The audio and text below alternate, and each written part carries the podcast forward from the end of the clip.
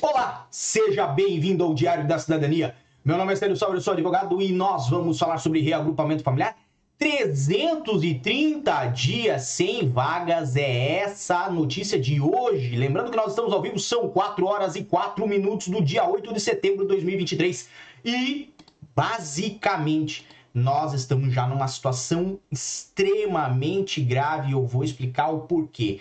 Obviamente, como vocês sabem, amanhã é dia de Abraba no meu Instagram. Se você não faz parte ainda do meu Instagram, vá lá. Nós sempre temos informações a vocês, sempre temos rios, obviamente, a trazer mais daquilo que é interessante para vocês. Se você quer me ajudar a produzir um conteúdo legal, vá na minha foto, clica lá. Por quê? Porque em breve, amanhã, vai estar a Braba disposta aqui e você vai poder participar da criação do conteúdo do nosso canal lá no Instagram, aqui no YouTube também. Mas não é esse o nosso tema. O nosso assunto é justamente reagrupamento familiar. 330 dias sem vagas e isto é o cálculo atualizado à data de hoje. Por quê? Porque a última vez que o CEF abriu vagas foi no dia 14 de outubro de 2022 para o efeito de reagrupamento familiar. Lembrando que nesse tempo, nesse período, nós tivemos vagas para outras finalidades e lembrando que nesse tempo também houve a marcação dos reagrupamentos familiares até mais ou menos março de 2023.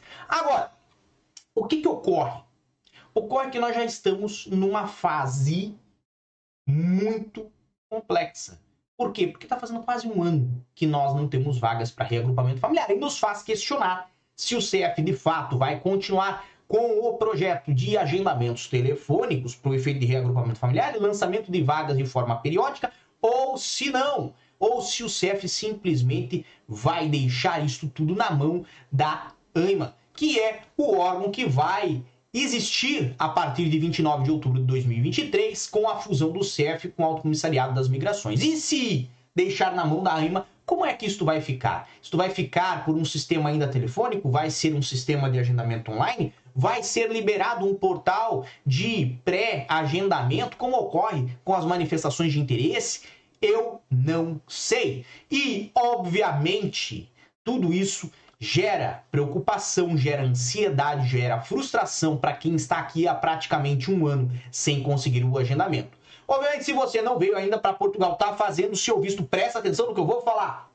Faça o acompanhamento familiar, por quê? Porque nesse momento não tem vagas já há tanto tempo que não se sabe quando ocorrerá novamente o lançamento de vagas para o efeito de reagrupamento familiar. E quando ocorrer, será que essas vagas vão ser as necessárias todas, as necessárias para os casos todos que estão aqui em Portugal? Obviamente, como vocês devem imaginar, existe hoje uma demanda represada de familiares de quem tem título de residência face à emissão dos títulos CPLP, face à emissão de títulos pela manifestação de interesse, face à emissão de títulos pelo artigo 122 e também pelos artigos de estudos. Ou seja, há muitas pessoas hoje em Portugal que não se enquadram a nenhum tipo de outro artigo e que devem tratar o seu caso único e exclusivamente pelo reagrupamento familiar. E como já estão aqui, necessitam dessas vagas. Agora, fato é, se nós temos mais 35 dias para chegar ao dia 14 de outubro de 2023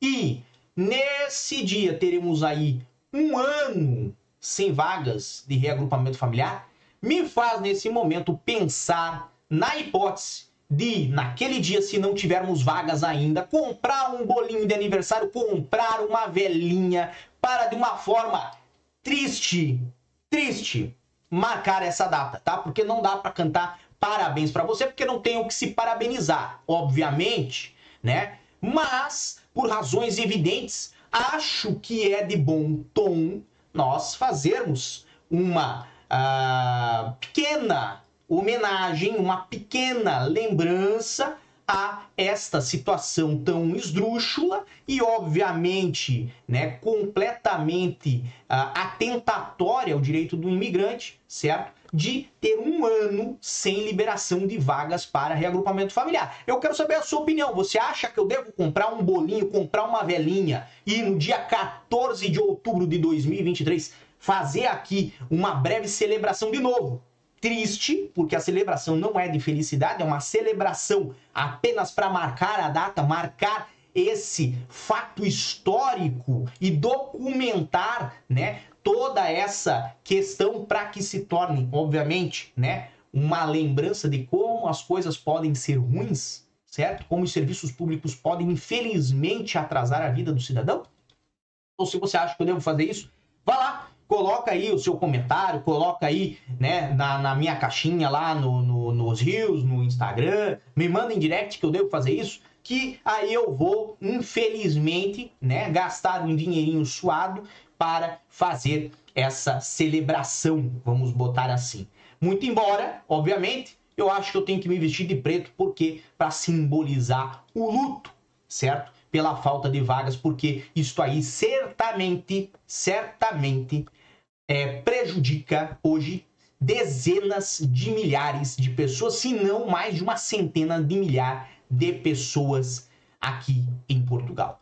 Veja só o fato de que só pela R da CPLP foram aí 130 mil títulos praticamente emitidos, foram mais de 140 mil solicitações, então é um grande valor. Só nas manifestações de interesse, o CF calculava aí pela metade do ano após o início da, das emissões da CPLP que ainda havia uns 170 mil casos a serem tratados. Obviamente, né, aquela situação uh, do, do multirão do CF para tratar todas as pendências da CPL, da, da, da manifestação de interesse, nós podemos já dar por um caso encerrado, porque evidentemente não houve essa solução. Não estou colocando aqui também toda a culpa no CF, porque eu sei que eles há muito tempo não têm condições de tratar de todos os casos. Então, majoritariamente, né, toda essa culpa é efetivamente de quem está no topo da hierarquia, ok? ou seja, de quem manda, não de quem obedece.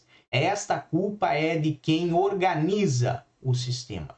E, pela organização que tem, nós podemos ter uma conclusão de que, de fato, está bem desorganizado. Porque se tivesse organizado, as pessoas, pelo menos, tinham uma noção de quando poderiam se legalizar. Pelo menos teriam uma ideia de como fariam para se legalizar. Mas nada disso ocorre, certo?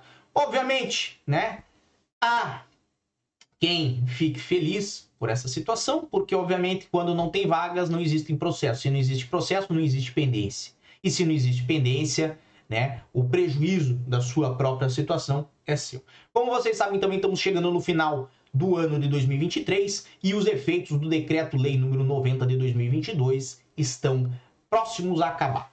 O relógio está contando. Tic-tac, tic-tac, tic-tac e o tempo está esgotando o que é um grande prejuízo para milhares de cidadãos. E aí, como é que vai ficar a situação depois? O governo vai voltar a cobrar as contas contra-ordenações e as coimas daqueles cidadãos que não conseguiram, durante um ou dois anos, se regularizar por falta de vagas do reagrupamento familiar? Isso tudo some, some um tanto quanto triste, certo? E insensível.